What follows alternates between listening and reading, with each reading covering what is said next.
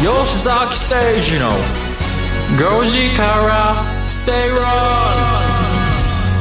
2月21日火曜日時刻は5時を回りました皆さんこんにちは吉崎誠二ですこんにちはアシスタントの八木ひとみですそして火曜日のパートナーはキャインの天野博之さんでキすよャインギャインの天野ですよろしくお願いしまろしすくお願いしますもうねあの吉崎さんと知り合いになれてね、よかったなと思うことが多いですよあの例えば俺の後輩が ねちょっとあのマンションの払いが終わって次になんかこういう投資の物件どうですかねって俺に来たんですよ、でも俺はそんな判断しかねるから、もっと情報をよこしたら俺が聞いてあげるから、吉崎さんに送ったところすぐに丁寧な返答が来ましてですね、あの相談できる人がいるっていうのは心強いなと思いましたねうん天野さんの方からいただいたメールをもうドキドキしな がらドキドキ天野さんから来たと思いながらですね土曜日の夜だったって気がしますが、 ええあの夜土曜日公 演がダブルヘッダーでああそんな大ダブルヘッダー、ダブルヘッダー、終わった後にですね、あええの、いあ、それ いたいただいた LINE に、あ、後ほどレスしますって返してです丁ね寧、ご丁寧なすごい日曜日の朝にですねもう忙しいもう 忙しいですね、もう。ええでも超 S 級審判員がね判断してくれていやいやいやいや、天野さんも後輩思いの方だなと思ってですいやね。いやいやいやいやいやいやまあこれがやっぱりね、人気の秘訣かなとと思んっでて。もないですメモしましたよ。後輩にも丁寧に接すること。いやいやいや天野語録っていっぱいありますからね。天野コロクそうですね、はちなみに吉崎さんには何と何と何をおお渡しすれば判断していただけるんですか、いや、そんなことでいっぱい来たらどうするんですかそんなそういうことしてるわけじゃないいやそそんな仕事してませんから僕はいでもあくまでもエコノミストで家業で不動産とか住宅は専門でございますって言ってるだけですからねなるほどはい、おもっと関係を詰めないといけないですねそうです ねいやあのエコノミスト家業やってるえそえれは単なるグルメの人じゃないんですよそうずっとね皆さんどこが美味しいっていう話をいやいねやいやいやいなやーかなか高級なお店がねそうあるんですよね世の中にはうまいもんっていうのが。えーいろんな話が出ましたが、なかなか電波に乗せるそうですねちょっと一生に一度行きたいぐらいのお店がねね出てくるボからンボンボンボン出てきますからね、いつか連れてっていただきたいなと思います天野さんにねいやいやいやもうちょっと行かないとなそう投資で儲けたらいけますかね火いはい曜日の今日はですねさまざまなマーケットの動向や具体的な投資に関する情報が満載です投資のスタンスやポートフォリオの構築なども提案する曜日となっています番組前半は比べてみようのコーナーですあらゆるデータを比較しながら投資のヒントを探ってまいりますそして、えーお知らせ挟んで気になるニュースのコーナーですね吉崎さんが今気になるニュース、うんこれ楽しみピックアップして解説していきま今日すは3本の予定ですね、はい時間もうがサ許ザエすさんみたいで今日は三本です3本立て三本立てでねどれどれからいこうかなそして番組後半ではゲストをお招きしてお話伺ってまいります。どれで今日はおー誰ですスペかシャルゲストでございスます。ペシャルゲストです今日か、はねスーツ着てる方ですねおーじゃあ結構おでも大体スーツ着てる人も多いですねそうですねここのゲストはそうですか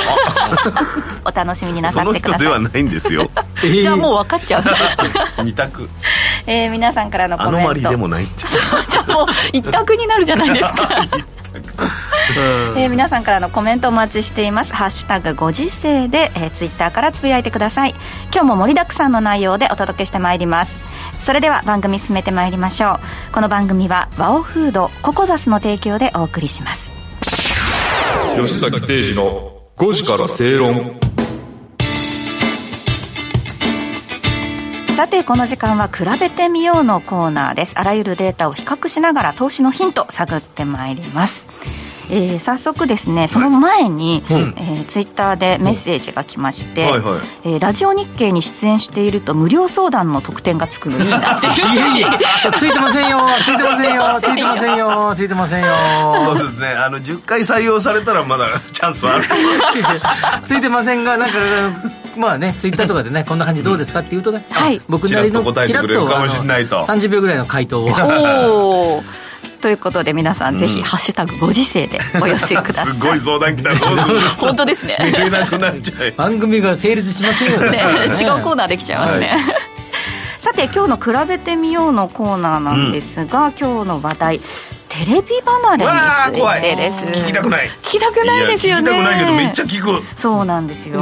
ラジオ局だからはいテレビ離れっても、まあ、そういうわけにはいけないかでもなんかねテレビ離れっていうのもちょっといろいろあるようでうんうんうんはいはい実はハードウェアとしてのデバイスとしてのテレビですね、うんえー、とコロナ特需の反動減で苦戦を強いられているんですけれども、あの1月の販売前の年に比べて台数が89.3%、金額90%と、えー前年割れということでただなんかこう思ったよりもっと売れてないんじゃないかとかいうことそうですねおー思ったより減ってないなこっていれうふうがに思っだからたんですけど本当にテレビチューナーがついてるテレビが売れてんのかっていう話にもそうなでってくすねるよ最近ねあのうんチューナーなしでモニターとしてしてっていうねさっき言ってたけどまさにその通りなんですよねおそらくなんですけれども今、テレビで見られるものそのデバイスを使って見られるものってすごく増えましたよそうね、でスマホで格闘技とかもやっぱスマホで見てるとちっちゃいからちょっと大きな画面で見たいなってなるとね、テレビっていうことになるんだけど、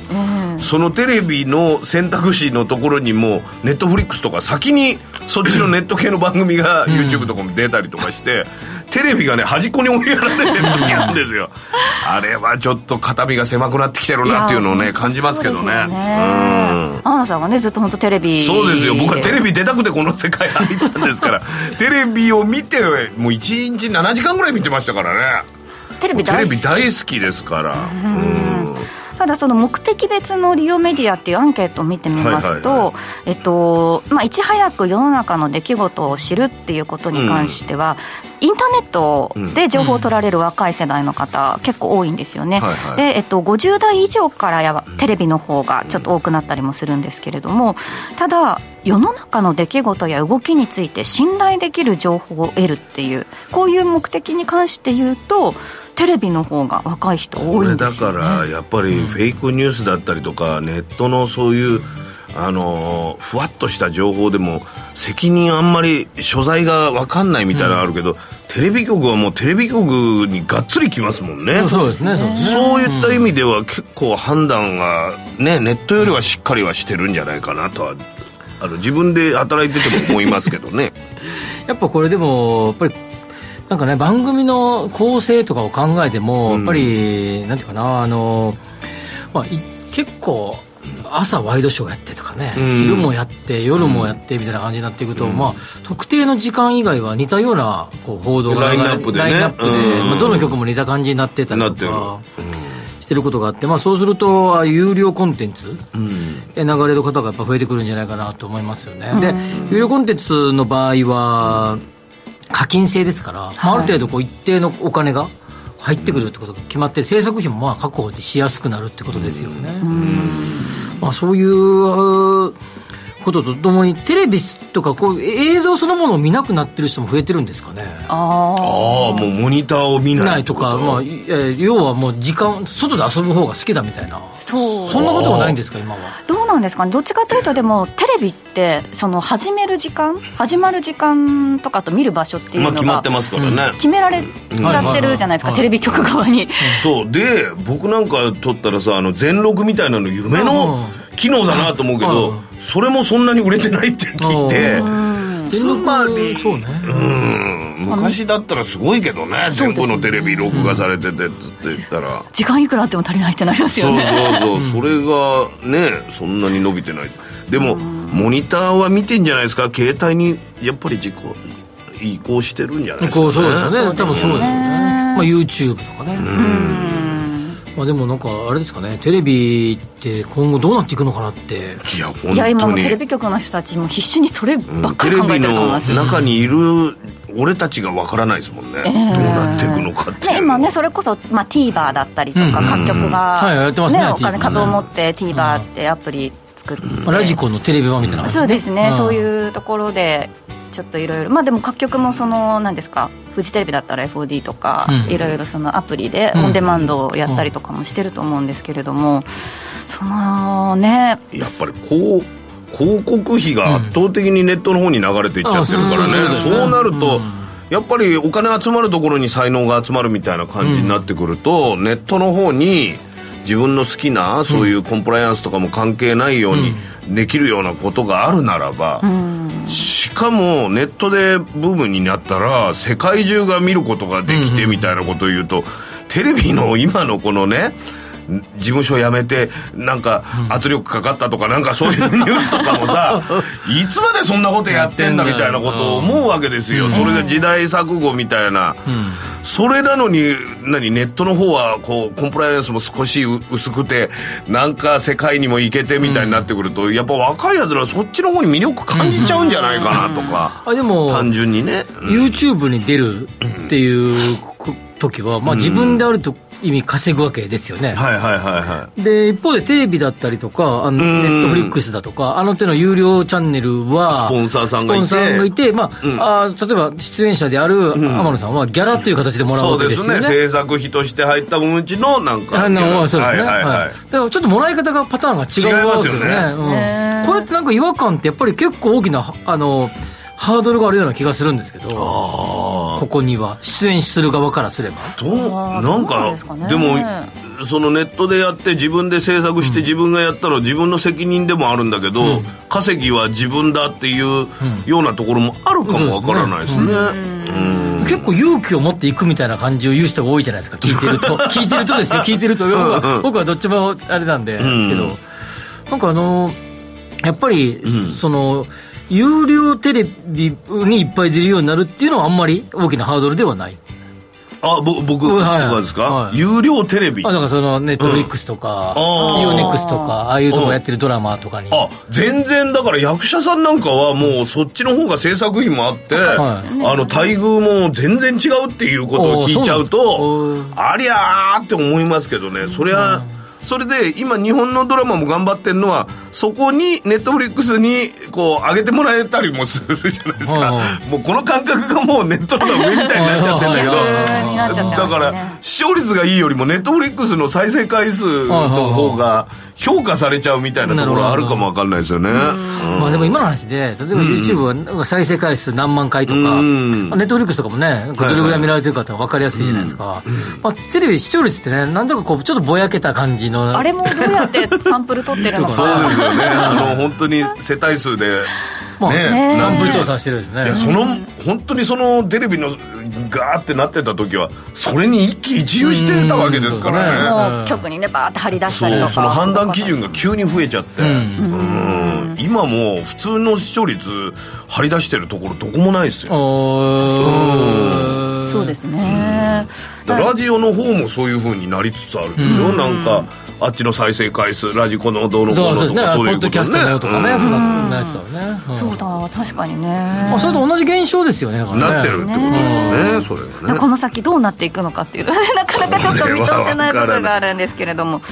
ただ、まあ、テレビをね実際にまだただモニターとしては必要だからね。買うっていうのはねまあそれはそうですデ ちバっイスちゃい画面がいつも楽しいっていうふうにはならないかあこらのね。ハードとしてのテテレビはそうです残よねるでしょうねそれはそうですやよっねぱコンテンツ勝負になってきますねそういうちょこっとと我ですよね々も頑張らないといけないなと思い一ま番す最け後どドもキってこと言って締めようとしてるね ドキッとしますよ本当にということで、まあ、今後メディアに必要なことっていうのもねちょっと考えながらそうですねそうですね出方だからって言って皆さんにお任せっていうわけにもなかなかいかなくなってきたような感じはありますよねねいやだからもうさんまさんとかもねやっぱコンプライアンスでこんだけがんじがらめになっちゃうと、もう自分でやっぱり舞台の方のが生のお客さんの前でずっとやられてる方だから客入れもしてたし、そういった意味ではやっぱり舞台とか生の方の方に力を入れちゃいたくなるような気持ちもわからないでもないんですよまあね。それはでも僕講演とかしてても思いますけどその動画で後から配信するっていうパターンのやつとか、ハイブリッドのやつもあるんですよ、ああどっちもやりながらね。どっちもうんでそれ後後から見れますみたいなやっぱそうすると、やっぱそちょっとやっぱり言う発言とか気をつけますよねそうなんです一切入ってないやつは、まあ、好き勝手なこと言うわけじゃない けど、ある程度こう、ちょっとこの間、んうちのライブの浅井客の若手が集まってやるライブをやって、ね、この番組の後に行ってやった時に、配信してるって途中で聞いて、危ねえ危ねえっつって。それやっぱりどっかでブレーキかけるところだけとかないとありますね、そうですよね拡散力がねまたそう昔と全然違いますからそうそうそうねうんそれ結構怖いですねやっぱり、ねそこだけ切り取られたりするじゃないですかそうそうそうそうのその部分だけを、切り取るのは早いですから ね何のリスクもなくて切り取るからそうですねいやそういうリアルをこう求めて来るお客さんってまたちょっとね変わってくるかもしれないですよね、これこそ逆にそういうのが入るかもしれないあそのうでライブすがねねいや本当に、あの生でね体験するっていうことの貴重価値が上がるんじゃなういんでですすかよねね、うんそれはその通りだねえーさてお知らせの後は今気になるニュースのコーナー見ていきます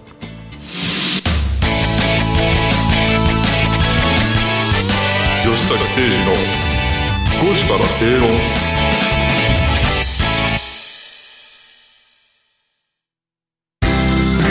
人生100年時代あなたはどんな人生を描きますかお金に困らない人生にしたいやりがいのある仕事に就きたいお気に入りの間取りの家に住みたいあなたの描く理想の人生をココザスが幅広くサポートしますさまざまな資格を持った専門家がお金仕事住まいについて無料でアドバイス一緒に豊かでワクワク生きる未来を作りましょう詳しくは番組ウェブサイト右側のバナーからココザスホームページをチェック石川つつむのスマホナンバーワンメディア日々進化を続けるスマートフォンの今と未来をお伝えする番組です。スマホジャーナリストの私、石川つつむと、松代ゆきがお送りしています放送は毎週木曜日夜8時20分からラジコやポッドキャスト Spotify でもお聞きいただけます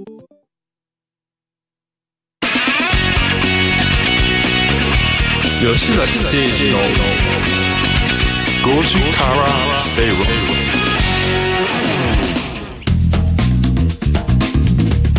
ラジオ日経吉崎誠二の5時から正論をお送りしていますこの時間は吉崎さんに気になるニュースを解説してもらいます、今日まず一つ目はですね3本立てなので、チャキチャキ参りたいと思います、はい、まず一つ目東京都大江戸線延伸へ検討組織練馬区に 3, 3つの新しい駅ということですね、えー事業化のめどが立っていない都営地下鉄大江戸線の延伸に向け事業費や採算性を検証する検討組織を設けるということです、東京都が現在の終着駅の光が丘駅から、えーおよそ 3.2km 伸ばし、練馬区に新たに3駅を設ける構想だということなんで大す泉学園のね方までそうねはいこれは便利でしょう街の人はあのー多分小池さんね、えーやっぱりいろんなことを仕掛けてきているなという感じはしますね、太陽太光、陽光うん住宅に太陽光をとかねああ子供手当それは援助とかも考え援てる助とかあ多分やるんですやるんだねはいあと電信柱埋めてるでしょああそうですねその工事で今回ですね、えーまあ、ななんか暗礁に乗り上げていた、えー大江戸線の延伸をやろうと、止まってたけど動かせと。うんいうことで、まあ、練馬区から、まあ、ちょうどあそこの所沢とか抜けていくところねこんなニュースが出ると吉崎さんこの土地のああいう値段なんていうのはすぐ反応するもんなんめちでゃすくかちゃ上がると思いますめちゃくちゃ明日すぐとは思いませんががじわじわきますよこれはじわじわ当然えインフラ整備がですね一番、えー不動産価格に影響を及ぼしまといすうのこでとはじゃあ俺の後輩はこの沿線をね遅い 遅いもう出た出たっていう感じ で、えっと、そう考えるとですね、えっと、前もちょっと取り上げましたけど、えー東京都が結構あの埋め立てた、あ一生懸命埋め立てたあの、えー築地からずっと海の方に行くやつ、えー晴海フラッグの横を通ってみたいな、あれも計画が、まあ、小池さんがねやるぞと、えー言っていて去年かなあれ出たのが。そして、まあ、東京都とは関係ないけど東京メトロがやる南北線のあそうですよね延伸ねこれは白ええ金ね高輪から品川に、まあ、これ駅ノンストップですけどね、伸ばすやつとそれとまあ前々から決まっていた有楽町線がですね、えーどこだっけ有楽町線豊洲から、えー森下とか抜けてあの、えー住吉の方に抜けていくみ、えー、と抜けていく道があの8号線っていうですねあの有楽町線の延伸がもうこれもえーやろうという感じで、へーメトロで2つ、えー都営で2つということで、まあ、都営2つともまあ当然あのこ、えー小池さんの時に、まあ、やろうという感じになって、これ、小池さん、多分長期政権狙ってんじゃないですか、もう駅名なんかもそのうち小池ってなるんじゃない ゆりゆり子ゆり子ゆり子学園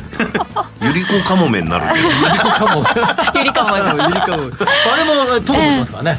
ああ三石か、三石。うんでもそれこそ山手線もね高輪ゲートウェイなんていうそう新しい駅もできましたけれどもそうよあれもねだって人口こんだけ増えてるんだから。とに集まっちゃってるわけだか集まっちゃってるかららね便利さも欲しいしそうですやっぱいっぱい駅作らないとそんで住んでる人もいいるわけですもんねそうそうそうそうあっちの方にやっぱそりゃそうでしょうねまず駅ができると、そうなると住宅がついてくるはいえっと多分この辺はもう住宅いっぱいありすまですにけどあって、ねありますよねあじゃあお店とかが便利になってより近くあの価格上がるんですよねあるで見もバ越スし便見とか越して建てちゃってる人たちもいっぱいいるでしあもょうもう間違いないですよ絶対間違いないと思いますねでこれこういうのはやっぱりもっとねあのいろんなのできたらねただね結構ねあのこう予定書いてないけどはいすごい先だってであのさっきの あの都心部と臨海副都心を結ぶ地下鉄臨海地域地下鉄の予定のやつは2040年から45年ぐらいって言ってましたからねあ土地の開発みたいなのはもうやっちゃってるんですかえまあここは多分あの地地下下でだからあのうん用地の買収掘るだけいや掘るこ関うい係うない買収とか関係ないからねあの大震度地下って言ってねああのここはもう所有権が及ばない及ば所ない所有権深いんだあ大江戸線深いですもんねそうです深いあ確かに大江戸住んでる時にね これ階あの段勝手に行け勝手にっていうかまあ一応許許 可があればいけるってことですリニアはそうはいかないん行でかすないかですこれ東京都が許可許林可持ってますからああいいですよって言ったらでもやればやいけるやればいけるあで上やればではきる上はですねあのもう用地買収終わってるみたいですから地上部分ーあそうなんですでねも不動産のじゃあも投うや資るだ家けなさんだの間では朝から早速延伸が話題になってたそうですええよ暗礁に乗り上げてたのはそ本当にあのー必要なのかどうかってことなのいやいや、やっぱり、あの、なんていうの、あの、いや、まあ、そうね、必要かとか、あるいは用地買収が大丈夫なのかとか。できるかっていうことがね目はいあ処の、があ立ったとは投資採算性が合うかどうか。なるほどということで、まあ、これ合うっていう判断なんですうよ。んそうですねまあでも実際できるのはそんだけ人も住んねまだもうちょっと先だということなんですが工事費用とかも気になりますけれどもねはい本当にできるんかどうかって、人口減ってくるかもしれないしね。そうですねはまだまだ注目のニュースですね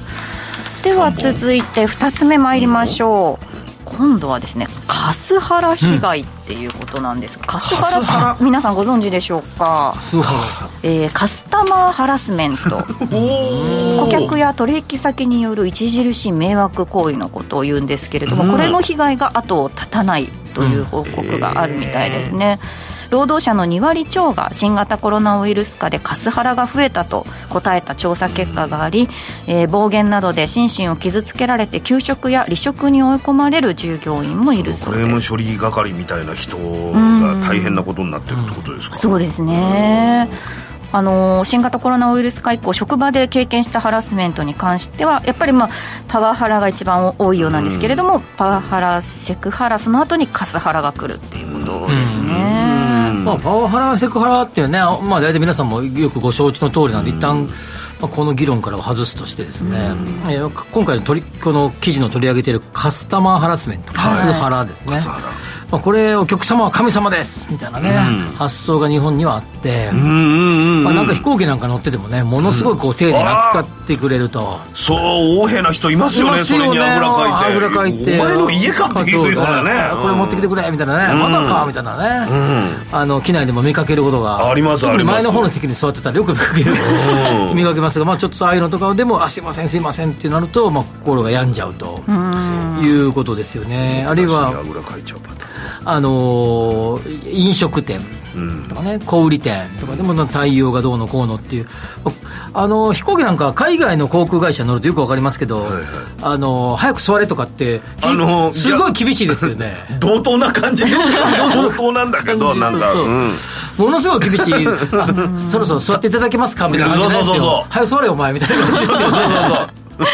舌打ち聞こえる そう時そうあるそうまあ、であのあれがですねやっぱりこう、まあ、何が正しいか分かんないけど、やはりそういう関係性もねやっぱりあの顧客と、えーサービスを提供する側の関係性も一方あのあれじゃないあのか改めないと、この辺はでも変わらないと思いますね。そうですねバランスがね取れるといいですけどねそういうのもねこのあのパワハラセクハラカスタマーカスハラ、あと赤ハラねアカデミーハラスメントねこれもよく聞きますよね、はいこれでもやっぱネットとかそういったことでいろいろ書き込みとかもできるようになったことによって、ほ本来だったらまあ言わなくてもいいかっていうふうに我慢してたものが、やっぱりなんか言いやすくなってるっていう感じもあるんですかねあーそれも、まあ、それもそうですけど、多分ですね、いろんな価値観が変わってきてると思うんですね、あーでやっぱり先ほどの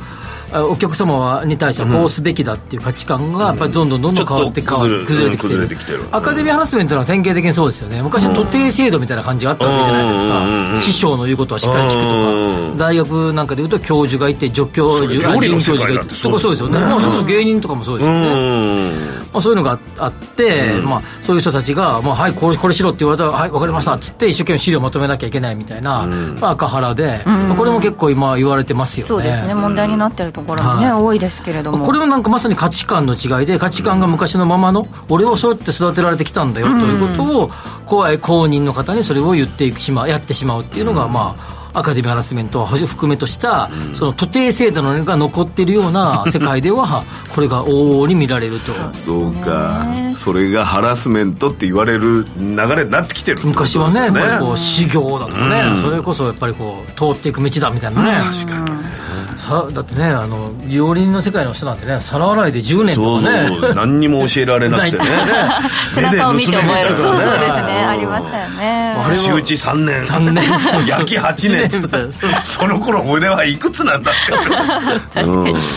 ではあの電話とかコールセンターとかでも、なんかこれお客様の今後の対応の向上のために録音させていただきますっていうのあれはがちすょごっくと防御機能になるんですねそうですねよく聞くようにもなりましたあしさっき言ってたねこれテレビで地上波みたいな防御気を機つけ能なきゃ気をつけなきゃみたいたなだなんか僕なんか思うとああいうこれは旅行させていただいておりますとか、いろんな丁寧な接客をされる方がなんか過剰に、あのそういうことを言われるといや俺クレーマーじゃねえからさみたいな感じそこまで言わんといてよみたいな感じでさっさとやってみたいな感じであのこっちが悪者そう仕立て そうそうそうそうそう変なこと言うなよっていうことを前提じゃないですかああいうのって、いや俺変なこと言わんから さと早くやってよ続きよみたいなそれぐらいでも変な人が多いんでしょうねきっとうんそうかあとチャットボット増えてませんう最近そうですはねチャットボットねやっねぱうりんチャットでこういけるそよこうらに辺で振り分けられてるパターンもあんのかなこの人またこれが言ってるブラックリスト的なねああいうのいやー本当にただまあ専門家の方はあの、ミスを許さない不寛容な社会になっていることに加えて、コロナ禍のストレスで人々の怒りの沸点が低下どしってちもあるんだねそういうねこれななんかんかという話飛行機とか乗っててと隣で赤ちゃんが泣いてたりするとお母さんがすごい一生懸命「すいませんすいません」みたいな感じで「そそんな言わ謝らなくてもいいですから」みたいな「俺も多分赤ん坊の時泣いてましたんで引きないで」っていう思うんですけど。優しい一言ねあるとすごくねえ、でも明らかに怒ってるなんかパチパチパチパチパソコンやってるね機内でやってる人とかねうるさいなみたいな顔してる人もいますけどねそうですよね難しい難しいな寛容でありたいとは思いますけどねイラッとすることももちろんあるんだろうけどねまあしょうがないねまあでもね厚労省の方とかもそのカスハラに関しては国が対策マニュアル等を出しているということなのでうんうんそうですねちょっとでもねその、まかあ録音とかしてないところはもうそういう機能をすぐつけてそうですねちょっと防衛できるところうはんしとい対た方が策ねしていただけたらとうんいうふうに思います、後輩と接する人これずっと録音されてたらどうします僕なんか本当に優しいです天野さん全然変わらなそうねそうでしょええ僕は逆に上にも変わらないか らねそれはやばいかも上に忖度しないって いういやいやもう裏表がないってのが一番ですそようですね本当本当に裏表あるからですよこういうのはね良く怒るない全ては裏表がダメそうドキッドキッドキじゃあ早速ダッシュでもう一個ダッシュいきましょうはいはい行きましょうえーもう一つが「フォーエバー21日出本た最上陸」という今日まさにこと僕ですねあの NHK で仕事ある時にこの目の前通りましたおー黄色の文字になってましたよこれこれこれあおいおいおいおいおいおい変わったんですね前なんのかピもンうクすとかなかったごいねですねあそうそうねピンクとかね赤系だったんですけどえなんかでも売り方のそういうのも変わったっつってねあの昔はちょっと安めのものを大量生産してバーっていう感じだったけどそうじゃなくしたっていうまあファストファッションイメージから脱却ということでまあそそれなんていうかななんかユニクロも知らない間になんかそう,、チそうですねェンジしてる感じがね、はいいいものあ高価格帯のものもあったりとかするじゃないですか、そうですね、うん変わってきてるなという感じ一つはやっぱりちょっとあのなんていうかなあの、まあ、あの経営体質が変わったファンドが持ってる途中に変わるとかなんかそういうのとかもあるんだろうけど,、けども一つねやっぱ H&M とかあ ZARA とか、それほど伸びてきてないね、あそうですかでもそこをやっぱい新たなパターンっていけるかもみたいな僕はあると思いますよこれは別に記事にも出てないけど、まあ、ユニクロが一強で、まあ、例えばギャップとかも全然今大苦戦ね苦戦ですよね、ね確かにあそうするとまだまだある一定のそれあのここの手の服を買いたい人いるわけですから、うんそこは空いてるなと思ったと思うんですよああそこで最新出はい、なんかこれはやっぱりミミディアムクラスのいろんなものってやっぱ今いろんな例えばオフィスの中でも、ミディミディアムサイズですとかやっぱ流行りですよねあめちゃくちゃ良くないんだけど、まあ、そこそこちょ ちょっとプレミアムみたいなやつってすごく今流行こってるんですよれね日本の人が一番好きなパターンですね だから松茸梅でさそうですね一番いいのは聞かないけど2番目ぐらいが好きなんだよねそほどほどな良さみたいなやつを求める傾向ってすごく今出てきてると思いますわかねりますわかりますあなるほど開店前から並ぶ人の姿も見られたいやと並んでた並んでたしあの取材もすごい来てましたよああそうなんですね多分ちょっとこれね流行ると思うな僕後の今いい感じのトレンド掴んでると思うもんええ3月には横浜のララポート横浜にも期間限定店を設けるということですでもララポートに出すんでしょ、いいんじゃないですかやっぱりそうそう、ねまあ、さっきのみちょうどミディアムゾーンをミディア狙ムっゾていーくン狙っていくっていうことです若者の街原宿に最初出してたもん昔ねああ号もうそうですよああいう感じじゃなく行こうってことでしょそのもう原宿が若者の街の感じでもなくいなやりいつや普つ通ああれるがかそうらですねそうねですねそうですねそういいろういのろもあねるんこだれ渋谷のどのあたりでできたんですかあのねもうあの東急ハンズの斜め前ぐらいのおー昔のあのパルコのはいはいはいはいはいは前あったところとね場所近いですねうんそうそうそうそうええはいということでえ今後のは楽しみだということい、ですおね店かっこいいかっこいいんですよ期待、はい期待大期待大ということでさて、えーお知らせの後はゲストをお招きします吉崎誠二の5時から正論 Accurate Communication Line 500ワオフードのプレミアムなコールドプレスジュースオーストラリア産のオレンジを現地で加工低温輸送でみずみずしさはそのまま絞りたてのようなすっきりとした味わいです飲み終わったらそのままゴミ箱へラベルもリサイクルできるので剥がす手間はかかりません冷蔵庫にあると嬉しいこの一本地球と体が喜ぶ未来を作るバオフード毎度相場の袋紙注目企業 IR セミナーを3月18日土曜日東京三田で開催注目の上場企業5社の経営トップが IR プレゼン鳥は毎度藤本さんによる株式相場展望注目銘柄解説です。抽選で150名様を無料ご招待。お申し込み方法はラジオ日経のウェブサイトをチェック締め切りは3月10日金曜日必着です。 Accurate Communication Line 500吉崎誠二の5時から正論ラジオ日経吉崎誠二の5時から正論をお送りしています。火曜日のこの時間はゲストをお招きしてお話を伺います。今日は個人投資家のジャックさん にお話を伺っていきます。よろしくお願いします。よろしくお願いします日本柱プラス1ぐらいで2.5分え今日もお忙しいところ来ていただきまして。なんか服が派手ですねちょっとジャケットいやいやがいや一そう面ですよね。今日繰り出し日ですかこの後にね、夜の。いやいやもう夜はもう今日のまたねいろいろ東証敵陣の開示情報を見てやっぱ明日の投資に備えるということでそうですね真面目な株式投資家ですねそしてやっぱ夜のアメリカの株の動きもねやっぱり注視しなければいけませんのでねあそうですかアメリカひたすら投資ですどこでウォッチするかは分かんないですからね。そそういううことだそうねそうそう。家でするのかどうか分かんないえですけまどあ。街を歩きながらね投資の先を見つけようって人もいますからねまあやっぱ街角ウォッチングはやっぱねさっきの話じゃないですけどおいあこういうのがねまあこうできたとかねあここはじゃあどこが出資してんだろうとかねお客さん入ってるかとかねうんこれ一番ファンだのやっぱ一番の醍醐味ですねああなるほどねそうですね。ジャックさんのね、そこが本当に本職と言ってもいいぐらいですよね。そこのための調査のためにいろいろ街を出歩いてる若干だから調査費用の方が高くなってしまってなかなかあのあれ俺これ合わない釣り合なわんなかい投資で頑張ってるのがなんかマイナスだなっていうなんかキャッシュフローがいつもマイナスなんですよねそこ見がちょっと返りが少ないそこがな悩んかみのシャ種ンパですンとかける量を減らせればそうですねでもそのシャンパンの量がまた微妙にその投資と密接な関係がっていうのが、ね、なるほどねややるっんぱぱり泡はねやっぱり経済やっにぱそこつきもでのだかどらんなお客さんが来るのかとこの店はこう繁盛してんのかっていうのをうんシャンパン飲みながらこうウォッチングするシャンパンの消費量で日本の経済が分かるおっしゃる通りですおっしゃる通りああ、なるほどね。はい。話進めませそんうねですね、はい、今日はですね進めましょうあのジャックさんの注目する増配優待拡充銘柄という出ことたですね、まあ、3月末近づいてきてますからね優待がややっぱりねここでもやっぱいろいろさまざまな新規の優待がリリースされたりとかすごいなんか優待なくなりそうなニュースあったけど、全然まだそうですね日本はまあ、だから企業側もまあまあいろいろ事情もあるのかもしれないですけど、うんあーこうそうか株主をある程度、とりあえずの株買ってほしいためにっていう集めなきゃいけないとかあとうんこの株価のはいこはうい対策として上げていかなければいけないっていうところそういうことですでねまあやっぱいくつか我々がこう歓喜するようなこういうのリリースなんかもあったりとかしてですジャッねクさんが歓喜するっつったらねなんでしょうなんでしょうまかあね一般的にはまあ私が歓喜するかっていうとプレゼントによく喜ばれるっていうところでおーところであとこのマッサージ系のスパオリーブスパおっていうーオリーブスパ有名ね結構知ってる人は知ってるいっていやうもうこれって上場してるんですかあの会社ってえあのそこと、まあ、提携してるようなこういうイメージで、会ま社がああの一つがもうこれもつい最近こうリリースがあった8508の、まあ、さ3月末の優待、J トラストっていう J トラ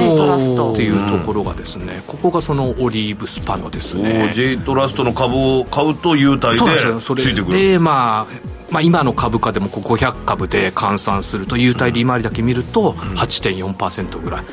うスパのこう料金がこう券でもらえますので、はいはいはいそれをプレゼントするだけでもそれを使えるわけですよね自分で使わなくてもこう結構喜ばれる評判がいい。自分で使わなかったらどうするんですかオリーブスパってでも高いやっぱ高いですに高いです2よ万2万円とかそうおっしゃおっしゃる通りで、うんこれ2万2000円ぐらいのこの優待なんで500株ってっていうのがある紙パンツ代は出ますよねそうですねもうこれはぜひともですねちょっとこう下こうやっぱりこうすぐでもやっぱり一般的に優待すぐリリースするとすぐこう飛びついちゃうとそこが高値掴みになっちゃうのでこう下がったところでっていでうところ言っでとけばあちょっと下がってるねそうですね今日直近結構長いいやいでいですすますええあの狙い目では外にいるプロデューサーの方がプロデューサーさんあもうオリーブスパ大好きなんでもうええあのミスターオリーブミスターミスターオリーブミスターオリスパって言われてますからねはい一度でも行くと確かにねあの方にちょっと勧めときます僕は外に今もう持ってるかもしれないで独す特の雰囲気がね急に都会の喧騒からなんかジャングルの中に入ったみたそういですねなそうですねそういうだからこうリフレッシュするって意味でも非常にですね使い勝手がいいところかなっていうのはあいいですね誰かに渡すのにもいいあそうですねじゃああの人にあげておいてくださいそれでなおかつこれ500株でそこなんで100株ずつこう下がったタイミングで買っていくっていうのを一応にドーンとお金入れ500株で1枚くれるんです500株で1万円おお結構ですねそれはだからそういった意味ではいいかなと感じねはい J トラストですがですかあとはですねあとちょっとまああの飲食系とかで3175の AP ホールディングスという形でこはいの塚田農場あが結構あるんですけどお弁当でよく見ますそよれもですね最近結構100株しか持ってなくてもですね、もう今の今の株価でも優待利回り7.6%ってことこれ年2回これも3末に向けてった形なのでこれでも結構もう上がっそうです上がって上がって一回これ今下がってきてっていうとちょっとまあ700円以下ぐらいでちょっとまた入れればって形で足元ちょ今っと見てるって782円いうところなので唐揚げとかね今そうで鶏すね肉が落ち着かないですもんねそうですねだからまあこうやっぱ飲食系は、んあのやっぱりこう抑えとくと結構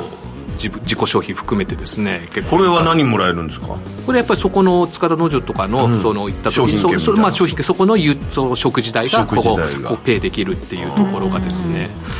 配当なしなのねそうなんだからそういった無敗後なのねは、そうなんでもやっぱりやっぱり怖いのがこう新設されていいんですけど、またいつまたはしごをねこう外されるって時にはだからどこでまた優待もらってある程度のところでどこでこうリリースするかってそこはちょっと見ていかないと外される前に回避しやなっきぱゃいけ優ない待廃止とかあと配当もそうですけど無配とか減配になるとドーンと下がりますので、うんやっぱそこ怖いですねをやっぱ一応確認しながらっていうところっていうところがありますね。あでもなんかやっぱり優待が好きな人たちと喋ってるとはなんだかんだって言ってもクオカードだよっていう人がいます よねそうですねやっぱり現金カードやっぱりそれがすぐ使えますからねどこでもっていうのがありますからすぐ現金化もできるからねみたいなところがありもまっすとほ面白い優待でないんですかあとはですね、やっぱりここで最近ちょっと上がってるんですけど、2767の、これもう昭和世代というか、もう私なんか、つぶらやフィールディング。なんかニュースになってたこれがですね、実どうしたはんで3すか月これ優待に、このウルトラマンをですね、もうモチーフしたこのピンズセット。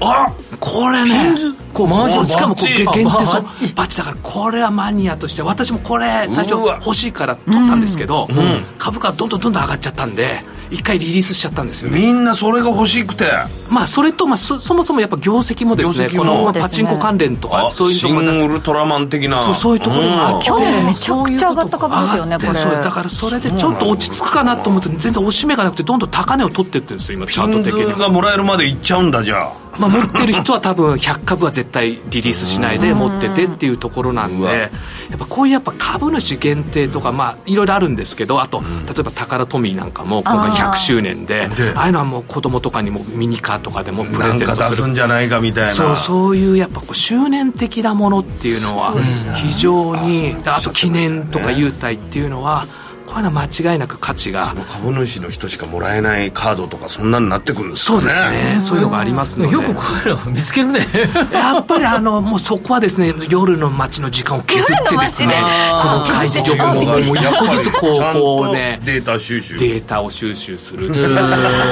夜の街でウルトラマンのピンズの話してるのかと思いましたもうでもね、あの残念ながらもう世代ギャップで、なかなかこうウルウルトラマンとかバルタン星人と か、うん俺は3分間しか時間がないとか言っても、この、このおじいちゃん何言ってんだみたいな。スパイファミリーとかにしとかないとね全然ですついていけないんだんよかこのね、やっぱウりルトラマンの良さとか言って も、ピンズの良さとか言っても、カカネゴンの魅力なんか言ってもね俺はリアルカネゴンだぞなんてもうちょっと空タイマーで俺もうタクシー乗らなきゃいけないからってもう何言ってんだとか言っても全然話 がね通じないっていうところがあるのこれ利は配当利回りが高いのにおい面白い優待があるとかってないんですかそうですねあとはそのさっき言ったようにあの前回これおかげさまで今日ドヤ顔で、うんあのディレクターの方に来ていいよって言われたんですけど、あの高砂熱高いよ結構あれ決算無事よいい感じに今どんどん高値取ってきても、えーね宇宙そうなんの宇だ宙の IPO ではいはいは300いの材料これ実はですメねモし忘れた今日はあの新聞とかで知ったんですけどここ実はあの100周年なんですよこの企業が11月にとなるとそういった周年で結構記念配当が出るんじゃないかっていうねおうそういったような観点でも仕込めていくのでこういうのは面白いですねだからこうしかも今今でもあの3%ぐらいの配当利回りがしかもありまそすのうですでねこれでまあ前回言ったようなこう i スペースが上場するとまた関連で上がったりとかそういうのがするのでそういったところでなんか記念的な配当がつくってこれいう結と構やばいねジャックさんの話聞いた人そのだから素こ直にれやってたはら結構だからこれ逆に4月ぐらいで1回材料出たとしても11月が100周年なんでうん100株ぐらいもうはちょっといけんじちょゃねえっかとと中長期で。あのなんかもあの作戦的に持つっていうのは、まあ、それでもどちらにしろ3%ぐらい出ますので、銀行預金に比べてるよりはうん業績が熱は冷めねない業績がこう下がってくるとか悪材料とかが出ない限りは、うんこういうのはちょっと持っといてもいいのかなっていうのが結お構いジでャすッねクさんやっぱ本領発揮してるいやいやあの私やっぱ株式投資家ですから やっぱりもうやっぱりなんですからみたいなちゃったっていうところがあるのでやっぱこういったプラスアルファがあるっていうのは業績がいいチャートがいいあと PBR がね今低いかいいとかありますけどやっぱこうなんか近々優待があるよとかうん近々こうこんな情報があるよっていうのがもうふ普通にねこう頑張ってこうあの身を削って時間削って調べれば自分で発掘できますの で。うん、そういうところはありえーますね。 1969高砂熱学工業ですね、えーこちら足元2048円で今日終えています、昨年来高値今日は2059円まで上そう昇でしすてねだから昨年のところやっぱそうやっぱ高値を抜いてくるとねやっぱりこう軽くなってきますので、あとはどこでねこうエグジットするかっていった時と、下がった時に買いますのか利確するかっていうところがこれがだから100周年が近かったらそうですね行ったものはいいしこれでもジョックさん本当に結構真面目な話、まあ、昼間いろんなお仕事されてね、どの時間にこんなにいろんな銘柄見て情報み集めてるんですかまあ、やっぱりでも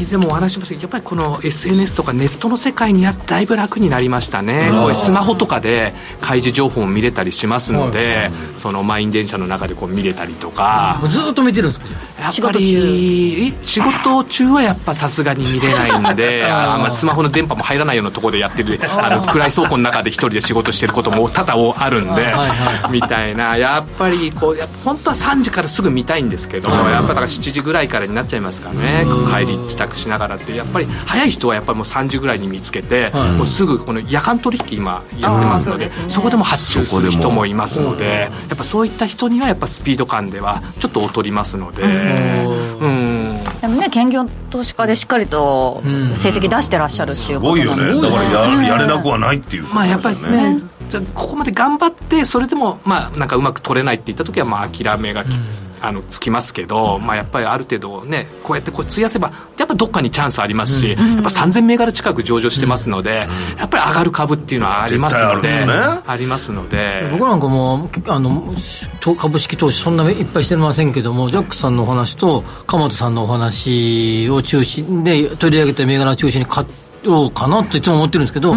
やや鎌田さん寄りに買っちゃってるんですよね なんかやっぱり夜のイメージがあってちょっとしんなんか説得力がちょっと欠けるところがあるんですかねやっぱねで もなんかそんなことない弾ける時は弾けそうな感じもありますよ でもさっきねの東京底熱価格は当てましたねねそうですねすごいですねこれ一発張ってたらまあね確かにでもなかなかでもね皆さんもやっぱり買おうって時やっぱエントリー最初のエントリーがねやっぱ難しいんですよねこうね私なんかもやっぱり雑誌見たりとかそれこそカムさんとか聞いておこれ買おうかなと思ってもじゃあやっぱり1円でも安く買った方が自分の方が優位性があるからねまあ、時間も分散しながらっていうことですね。えー今日もいろいろお話しいただきましたけれども実際に投資をされる際の判断はご自身でしていただきますようお願いいたしますということで本日のゲストは個人投資家のジャックさんでしたありがとうございましたありがとうございましたありがとうございましたラジオは一方通行ではありません。パーソナリティと聞いているあなたの心が合わさって、その瞬間に合う心地の良い世界が作られています。あなたが気分を上げたい時やリラックスしたい時、ちょっと寂しい時やぼーっとしたい時など、その時の気持ちにぴったりな音や声を準備して、あなたをお待ちしています。ラジコはどんな時も居心地の良い場所でありたい。聞く場所が家だって移動中だって海や山でもあなたが耳を傾けるだけでそこが一番の場所になるように。心が整えば今日も明日もきっといい日になる。さあ、心地の良い声を浴びていきましょう。世界を広げる音がある。ラジコ。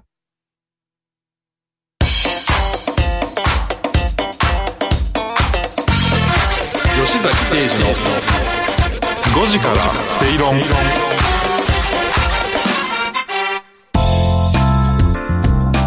ラジオ日経吉崎誠二の5時から正論をお送りしていますがあっという間にエンディングとなってし今まい日まはした、ツイッターがすごく多くの方々に書いていただきまして、はいありがとうございますありがとうございますですねジャックさん大人気ですね、ねえうん いやもう成績だから高砂熱まあ自身のね判断ですけども成績良かった人もいるってことじゃなそういですね聞いてたことねでもそれでこれよく考えたらあれですね、いやたジャックさんのネタは夜の話ばっかりじゃないのかっていう ことですねこれ変わったんですね逆に夜の話聞きたい人が今怒ってる怒ってお夜のいい場所を紹介しろとい う夜のいい場所本紹介し業ろと本業を見失うなとい やいや本業こっちなんだフィールドワークをね、いあーろいろされてるのでそ、それの成果ということなんですけれど夜も。の街銘柄の紹介はないんですかって結構来 てますよ夜の街銘柄って何なんですかね夜の街銘柄ちょっと、あるかどうか今度ジャックさんに聞いておきましょうか。さっきのねあの塚田農場夜の夜じゃないですかあーまあそうですね昼あるか昼まあねうんまあ全部ねなんかどうしてもこうちょっとシャンパンとかそっち系に考えちゃいますよねちょっとまたいろいろとお話伺っていけたらと思います、えーこの番組はワオフードココザスの提供でお送りしました確かにジョックさんはここで、えー、中部同伴のメをメディアで取り上げた中部後半中部はいはい、初めての方だと思う優秀な方ですとアルタンさんから頂いいておりますよジョックさもうん今中部同伴って同伴の話になっちゃもう全部そっちになっちゃういやうなん かね やっぱやっぱ優秀なんですジャックさん はうんよくわかりましたいやもうどちらも優秀だもんねねえ皆さん本当にうちの番組すごいですねそうヒントになさってください、はいということでここまでのお相手は吉崎誠二と天野博之と八木ひとみでした明日も夕方5時にラジオ日経でお会いしましょう